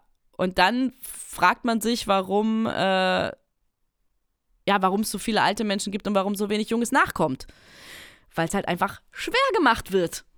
Ja, das ist ein, ein großer Punkt, ne? Und bei, ähm, und andererseits, das fand ich sehr interessant bei deiner Folge mit Julia, andererseits gibt es Leute, die genau wissen, dass sie kein Kind haben möchten, kein eigenes, dass sie diese Verantwortung nicht tragen wollen, dass sie diese Verantwortung vielleicht gar nicht tragen können wo ich mir auch denke, okay, aber wenn jemand, der diesen Entschluss für sich getroffen hat, doch durch irgendeinen blöden Zufall, keine Ahnung, Magen-Darm-Grippe, was weiß ich, schwanger wird, das, das ist doch ein Stück weit unfair. Also derjenige kriegt dann quasi ein Kind, was vielleicht bei einem anderen Pärchen besser aufgehoben wäre, sag ich jetzt mal. Und ich denke mir, man sollte das irgendwie hinkriegen, dass man die Leute, die wirklich Kinder haben möchte, mehr unterstützt, es denen leichter macht, es denen leichter macht, aber auch die Entscheidung akzeptiert, wenn ein Paar oder gerade wenn eine Frau sagt, ich möchte das aber nicht. Aber, aber zurück zu dir nochmal. Äh, habt ihr in eurem Umfeld, Familie und Freundeskreis offen darüber gesprochen, dass ihr in einer Kinderwunschbehandlung seid oder habt ihr das eher für euch behalten? Ähm, also ich hatte meine Mädels, denen ich das erzählt habe. Ähm, ich habe, glaube ich, erst, ja, als es zu dem OP-Termin ging. Also als ich, als wir schon äh, ein Jahr lang, sage ich jetzt mal, Hormonbehandlung hinter uns hatten, das wussten nur mein Mann und ich und ich glaube, meine drei Mädels wussten das auch schon. Aber als dann klar war, dass ich mich operieren lasse, also dass nochmal diese Bauchspiegelung kommt, weil ja auch, äh, kannst ja auch nicht verheimlichen, du hast einen aufgeblähten Bauch, du hast Narben am Bauch zusätzlich, du brauchst vielleicht auch Hilfe. Ne, so, dann, ähm, ja, dann habe ich sie angesprochen, habe gesagt, ja, so und so lange sind wir jetzt in einer Kinderwunschbehandlung. Ich lasse jetzt nochmal nachgucken, wie es in meiner Gebärmutter wirklich aussieht. Ähm, ab da haben wir dann mit offenen Karten gespielt. Ähm, und ja, dann kamen dann auch vorsichtige Nachfragen oder ähm, aber alles im Rahmen, alles nett, alles lieb. Und genau, aber da doch das enge Umfeld wusste es ab da. Also ich persönlich stelle mir das auch einfacher vor, wenn, wenn Freunde und Familie eingeweiht sind, dann, dass sie sensibler mit dem Thema auch umgehen können, als wenn man das so verheimlicht. Und dann muss man sich eher blöde, blöde Sprüche anhören, als wenn alle Bescheid wissen. Ja, ja genau. Also auch ähm, meine Mama hat dann, glaube ich, auch viele Kommentare äh, vor mir abgeblockt. Also, ähm, keine Ahnung, wenn dann wer gefragt hat, ja und, und wann wirst du Oma? Ich bin auch die älteste von fünf Kindern. Äh, wenn dann Mama gefragt wurde, ob sie Oma wird, wo ich denke, das ist auch irgendwie eine geile Frage, woher soll sie wissen, was bei uns im Bett abgeht, sage ich jetzt mal. Ähm, da hat sie dann schon gesagt, ja, das kommt, wenn es kommt oder wenn nicht, ist auch okay. Also sie hat ja immer so den Leuten, die dann sie schon gefragt haben, immer auch schon so den Wind aus den Segeln genommen, sodass sie gar nicht erst auf die Idee gekommen sind, mich nochmal drauf anzusprechen. Ja, schön, ja. Wie, wie war es denn dann, als äh, wir waren ja noch bei, da ist ein Herzschlag, oh Gott, es hat geklappt. Wie hast du es deinem Mann gesagt? Wie war der Moment? Hm. Ähm, ja, das war ja dann, als er, als ich diesen, als ich erst den positiven Test ja anhatte, äh, hatte, war er Mountainbike fahren und dann kam er zurück und dann äh, haben wir uns natürlich total gefreut. Ich habe ihm gesagt, ich so, äh, hier, der Test ist positiv, also nichts mit meine Tage kommen und äh, dann haben wir uns natürlich gefreut und er war natürlich so dreckig von dem Matsch und so aus dem Wald, aber das war, äh, haben wir uns erstmal gefreut und ja, und dann äh, so, ja, wie geht's jetzt weiter? Und das war so lustig, weil ich in dem Moment auch nicht wusste, wie es weitergeht. Weil so weit waren wir ja noch nie gekommen. Und da meinte ich, ja, ich glaube, ich muss da jetzt wieder anrufen. Und als ich ihn dann, ähm, habe ich natürlich auch wieder geweint, als ich ihn dann angerufen habe und da rausgegangen bin aus der Praxis und gesagt habe, ja, ich habe das Herz schon gesehen. Ähm, da habe ich auch, oh, da habe ich so geweint, aber es war halt einfach ein schönes Wein. Es war mir auch völlig egal, dass ich gerade heulend durch die Stadt laufe, aber ähm, Nee, da haben wir uns sehr gefreut. Und die Schwangerschaft dann verlief unkompliziert? Oder gab es da auch noch Ups, Ups und Downs? Irgendwie? Ich hatte Schiss. Ich habe gedacht, okay, wir haben den nächsten Schritt geschafft. Deshalb, ich wollte es auch partout keinem bis zum äh, bis zur vollendeten zwölften Woche sagen. Weil ich wirklich Angst hatte, weil es wussten jetzt ja auch einige, dass wir in der Behandlung sind. Das heißt, die hätten sich voll gefreut, hätten sie es gewusst. Und wenn ich dann wieder hätte sagen müssen, ja gut, bis hierhin und nicht weiter, da hatte ich Angst vor. Und ich fand es ziemlich cool, dass wir so ja, zwölf Wochen da unser Geheimnis hatten und äh, das haben wir sehr genossen. Also man musste sich zwischendurch irgendwie was ausdenken oder so. Ich hatte ähm, eine lustige Situation, weil ich schwanger zu einem Casting gegangen bin. Ähm, und eine gute Freundin von mir hatte das, sie konnte den Job nicht machen, weil sie einen anderen gemacht hat und dann gesagt, hey, das ist ein ganz tolles Haus, ähm, mach das doch, bewirb dich doch da. Und ich so, ja klar, und dann gehe ich da hin und dann erzählen die mir was davon, worum es in dem Stück geht. Und es ging uh, um drei Frauen, die kurz vor ihrem musikalischen Durchbruch sind und dann ist eine schwanger. Und ich stand da und musste mir schon auf die Lippe beißen, weil ich dachte, shit, Shit. Und ähm, dann sagt er irgendwie das Management in diesem Stück, äh, ja, deshalb, äh, die müssen wir natürlich rausnehmen. Und dann sagen die beiden Freundinnen, nee, Moment mal, wir sind ja auch schwanger. Die spielen dann quasi, also natürlich spielen alle drei mit Fake-Bäuchten, aber für das Stück spielen halt zwei mit sichtbaren Fake-Bäuchten. Ja. wir tun jetzt so, als wären wir alle schwanger. Und ich stand so, das passiert jetzt gerade nicht. Und ich sitze, stehe da bei diesem Casting und denke, no way. Und habe das alles noch gemacht und dann äh, war auch total entspannt, war total freundliche Atmosphäre und habe gesungen und habe einen Monolog gespielt und ähm, ja, und dann haben wir gesagt, komm, dann hat äh, mir ähm, die, die die Choreo gemacht hat, noch ein paar Schritte gezeigt und sagte so, ja, und dann kannst du noch einen Impro-Teil machen und ich da, stand da und dachte, ach, scheiß drauf, ich mach den Überschlag noch einmal. ich so noch einen Überschlag gesprungen. Ich dachte, ja gut, das ist noch so klein, das ist so eingepuckt bei mir da drin, das, das hält das jetzt auch noch aus. Und dann äh, ergab sich, dass meine Freundin, die mir von diesem Casting erzählt hat, den anderen Job aus sehr seltsamen Gründen doch nicht mehr bekommen hat. Und sie sagte, oh, total blöd, ich habe hier einen Brief gekriegt vom Theater, irgendwie so nach dem Motto, äh, die Position gäbe es jetzt einfach nicht mehr. Und ich dachte, das darf doch jetzt nicht wahr sein. Und ich so, ja, komm, ach, dann frag doch noch mal nach. Ähm, also ich hatte noch keine feste Zusage, aber ich war auf Hold. Die haben gesagt, ich, ich habe denen sehr gut gefallen und sie müssen, sie haben aber halt noch Termine mit anderen Darstellerinnen gemacht. Ähm, die möchten sie natürlich fairer halber noch alle wahrnehmen. Nur kurz für alle, die nicht wissen, was das bedeutet in der Musical-Welt, wenn man on hold ist, heißt das, man ist quasi auf der Warteliste. Wenn jemand den Job nicht annimmt, dann rückt man sozusagen nach. Genau, und so war es tatsächlich ja bei mir. Äh, ich war ja auf Hold, weil sie noch andere erstmal sehen wollten. Also ich war halt schon wirklich eigentlich fast gesetzt, es sei denn, es kommt eine die besser ist als ich oder besser passt. Und dann habe ich halt meine Freundin, die mir jetzt sagte, oh, so ein Mist, ey, jetzt habe ich den einen Job abgesagt, weil ich dachte, der andere wäre fix und der war es dann nicht. Dann sage ich so, ich sag, weißt du was, dann ruf doch nochmal bei dem Theater an. Aber doch jetzt voll doof und du bist davor. Ich so, ach, weißt du, auch die Fahrerei, auch wenn ich dann bei dir wohnen kann, ach, vielleicht ist mir das doch zu stressig. Boah, da hat sie schon gemerkt, hat sie mir im Nachhinein gesagt. Sie hat gedacht, okay, hier stimmt, hier stimmt oh irgendwas no. nicht. Weil auch nach dem Casting war ich ja mit ihr essen und was trinken. Und sagte, ey, du musst unbedingt den, den Cocktail. Und ich so, nee, ich muss dann noch nach Hause fahren. Heute nicht. Heute nicht. Und also sie hat, da fand sie schon ein bisschen seltsam, aber als ich dann wirklich dann so zwei Wochen zu ihr, sie ermutigt habe, einfach nochmal in dem Theater anzurufen und zu sagen, hey Leute, ich kann doch, ähm, da hat sie schon gemerkt, dass da irgendwas im Argen lag. Und sie hat tatsächlich den Job dann auch gekriegt und ich habe die Absage bekommen mit, ja, ähm, deine Freundin war ja die, die wir unbedingt haben wollten und jetzt kann sie wieder und bitte nimm uns das nicht übel. Ich so, nein, nein, ist gar kein Problem. Ist gar kein Problem. Okay. Aber du dachtest dir, komm, die, das Vorsingen nimmst du jetzt noch mit. Ja. Was soll's, ja. Aber es sah schon alles gut aus, alles immer zeitgerecht entwickelt und verlief komplikationslos eigentlich. Genau, alles. Äh, ich hatte eine Beckenendlage dann. Also die Kleine hat sich zum Ende hin nicht mehr gedreht. Ähm, ich, hab, ich war gerne schwanger. Also ich bin so knapp an so einer Schwangerschaftsdiabetes äh, vorbeigeschraubt. Also beim ersten Test, beim kleinen Test äh, war ein erhöhter Wert und dann musste ich nochmal zum großen Test kommen. Ähm, aber der war dann unauffällig und ich war ähm, wirklich gerne schwanger. Ich habe, glaube ich, ja, mir war mal übel. Ich habe mich genau einmal übergeben, das war's. Ansonsten hatte ich tolle Haut, tolle Haare, mir ging es blendend. Ich habe bis, ähm, bis zum neunten Monat, Mitte neunten Monat, habe ich noch auf der Bühne gestanden. Ähm, also ich habe mit Babybauch noch Bandgigs gemacht und gut, die letzten, die letzten drei Gigs waren dann halt äh, Backings bei einer großen Musical-Gala.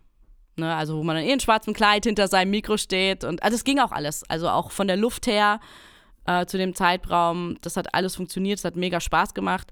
Alle Lieder, äh, wo sie sich dann gemeldet hat während dieser Gala, sind auf meine Baby-Playlist gewandert.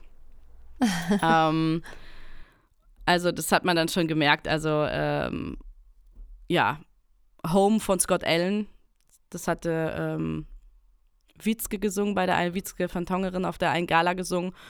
Und ich stand da hinter dem Mikro und dann sagte sie, ja, das ist ein ein Lied ähm, einfach für das Kind und du kannst immer zu mir kommen und dann sagt sie, oh Maria, du weißt bald, was ich, was ich meine. Also die Ansage wirklich während dem Konzert mit Blick auf zu mir, da habe ich schon, so, hallo, ich muss noch Backing singen, ich darf jetzt nicht heulen.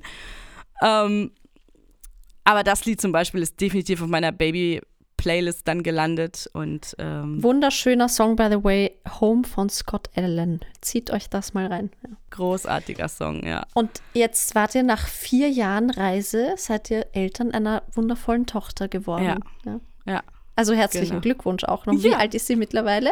drei. Ach, das geht schnell, ja. Ja, ja. Zack, ist sie drei. Ich weiß nicht, morgen zieht sie wahrscheinlich schon aus. Ähm, Werdet ihr schon oder wurdet ihr gleich mal nach zweiten Kind gefragt? Ist, Ja. ist das schon wieder Thema? Und kommt noch ein zweites? Hm? Ja, ähm, das ist, äh, das wird man gefragt. Es ist ein, Leute, die uns länger kennen, die unsere Geschichte kennen, da ist es vielleicht ein bisschen vorsichtiger. Die sagen, ähm, wie sieht's denn aus? Habt ihr euch darüber Gedanken gemacht? Ähm, Leute, die die Geschichte vielleicht nicht so kennen ähm, oder denen das egal ist, ähm, die äh, poltern dann mal eher so rein. So, und wie sieht's aus? Jetzt hier gleich Kind zwei hinterher. Mhm. Ähm, also so eine Schwangerschaft macht auch was mit dem Frauenkörper natürlich und äh, dann erstmal wieder zum eigenen Körpergefühl finden. Also ich hätte, und wir haben auch erstmal genossen. Also sie ist ja Dezember 2019 geboren, das heißt ab März 2020 war ja dann eh Corona angesagt. Ähm, wir hatten eine sehr schöne Babyzeit. Äh, der Plan war, dass ich, wenn sobald ich wieder kann, äh, als Hochzeitssängerin oder Background-Sängerin dann schon wieder arbeite und mein Mann sich ein Jahr Elternzeit nimmt. Oder wir halt auch dann reisen in seiner Elternzeit. Und tatsächlich konnten wir ja nicht reisen wegen Corona oder nur wenig. Äh, ich konnte auch nicht arbeiten, also deshalb hatten wir ein sehr schönes Babyjahr zu dritt Mhm. zu Hause. Ja. Ähm, nee, das war gut. Aber die Fragen, die kamen dann erstaunlich früh, wo ich dachte, okay, krass, reicht jetzt nicht erstmal sie? Ähm, tatsächlich hatte meine äh, Ärztin in der Kinderwunschklinik, die hatte auch gesagt, also wir, wir waren auch mit Hannah da, wir haben ja Hannah auch gezeigt. Und, ähm, und dann sagte sie auch so, ja, aber wenn es dann irgendwann, weil es ja durchaus bei uns möglich ist, dass es auch auf natürlichem Wege klappen kann, äh, dann möchte sie das auch gerne erfahren. So, und ähm, bisher ist das nicht der Fall, aber äh, ja, und jetzt ist halt die Frage, ähm, wollen wir ein zweites? Wenn ja, wann? Äh, Mhm. Wollen wir es erstmal wieder so versuchen oder lasse ich mich gleich wieder durchchecken? Ähm, das ist so, ach, es ist wieder so ein Ding, wenn man jetzt den Termin in der Kinderwunschklinik macht, dann ist es, okay, ab jetzt geht's wieder los. Ja, ne? So will man diesen Journey jetzt nochmal äh, loslegen, ja. Ja, genau. Und das ist halt auch die Frage, oder ist man zu dritt komplett? Oder wie weit machen wir das nochmal? So, mit den ganzen Spritzen und den hormonellen Nebenwirkungen, den Stimmungsschwankungen. Ähm, inwieweit sind wir bereit, das zu gehen? Weil es sich jetzt ja auch dann nicht nur auf mich und ihn auswirkt, sondern auch auf das Kind. So, was schon da ist. Aber das bleibt auch komplett, das bleibt auch komplett euch überlassen. Mich hat es nur interessiert, ob die Fragen dann schnell kommen nach dem zweiten Kind, ja. Ja, ja, also die kommen, aber man ist ein bisschen, man kann dem wieder ein bisschen entspannter entgegentreten, weil man hat ja ein gesundes Kind zu Hause und ähm, das ist so quasi wie ganz am Anfang, wenn man gefragt wird und noch gar nicht weiß, dass da irgendwas im Argen liegt. Also das ist, das geht ganz gut. Ähm, was ich allerdings gar nicht haben kann, und da werde ich wirklich böse, ähm, ich hatte es jetzt schon zweimal, dass nicht ich oder mein Mann gefragt worden sind, sondern unsere Tochter vor uns. So, und hättest du nicht gerne einen Bruder, hättest du nicht gerne eine Schwester? Wo ich dachte, boah, wie übergriffig kann man sein? Sie ist drei Jahre alt, sie weiß, dass manche Kinder Brüder und Schwestern, das war für sie aber noch überhaupt gar kein Thema. Jetzt setzt ihr doch nicht diesen Floh ins Ohr, weil es könnte ja sein, dass wir ihr diesen Wunsch, wenn sie ihn denn dann hätte, gar nicht erfüllen können. Eben. Und dann kommt sie mal an, Mama, wann kriege ich einen kleinen Bruder? Ja. Und dann stehst du da und denkst, ja, pf, vielleicht nie. Also die Frage finde ich sehr übergriffig, natürlich auch wieder überhaupt nicht böse gemeint. Aber absolut unnötig. Und ja, diese Fragen kamen recht schnell. Hast du noch einen Tipp oder ein, weiß ich nicht, eine Weisheit den Frauen da draußen mitzugeben, die auch schon einen langen Weg gehen und vielleicht irgendwas Positives, dass es sich lohnt, nicht aufzugeben? Ich weiß nicht. Also für alle, für alle, die überlegen, den Schritt in eine Kinderwunschpraxis, Kinderwunschklinik ähm, zu gehen und sich unsicher sind, würde ich sagen, machen. Machen. Ihr werdet merken, ob ihr euch da wohlfühlt oder nicht. Und es gibt ja auch nicht nur eine. Ähm, aber das ist das, hätte ich gewusst, was für eine entspannte Atmosphäre da ist, mit was für eine Sichtweise. Die wollen nur das Beste für euch. Ähm, und das habe ich sofort gemerkt in dieser Situation. Ähm, machen. Ich hätte es viel eher gemacht, hätte ich gewusst, dass das nicht so ein großes Ding ist und wie gut aufgehoben man sich da fühlt.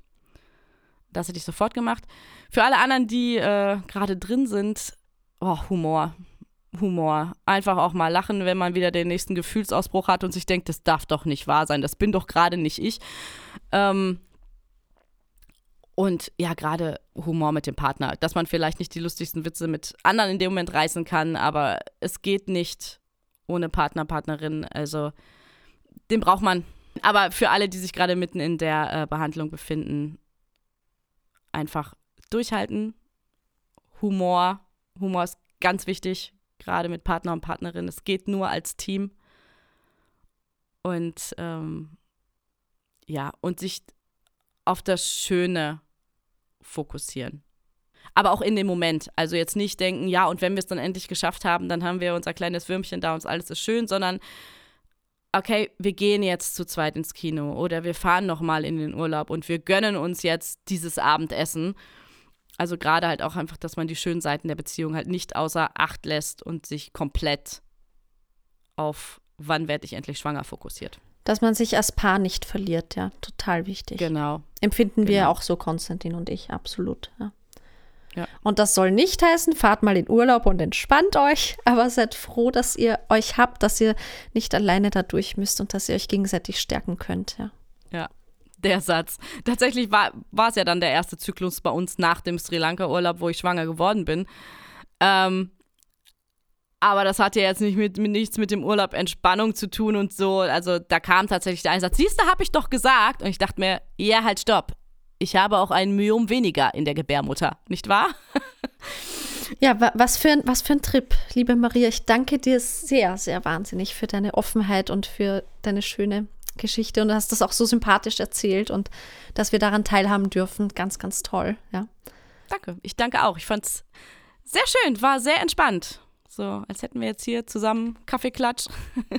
Auch ein bisschen eine Reise in die Vergangenheit für dich, ne? Das alles nochmal so Revue passieren zu lassen. Absolut.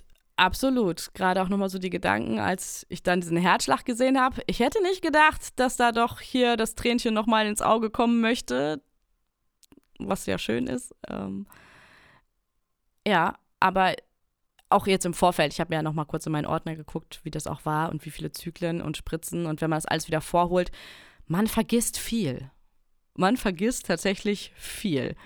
Du meinst viel von den Tränen und Niederlagen? Viel und von den Tränen, von den Niederlagen, das furchtbare Gefühl, wenn der Test wieder negativ ist, gerade dieser Moment, wenn man eigentlich weiß, es waren doch vier Eizellen reif. Also jetzt im besten oder, keine Ahnung, vielleicht im schlechtesten Fall hätten da ja locker Sechslinge rauskommen können.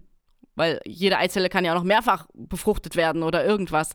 Ähm, das wäre ja möglich geworden, äh, gewesen und dann wird es wieder noch nicht mal eins.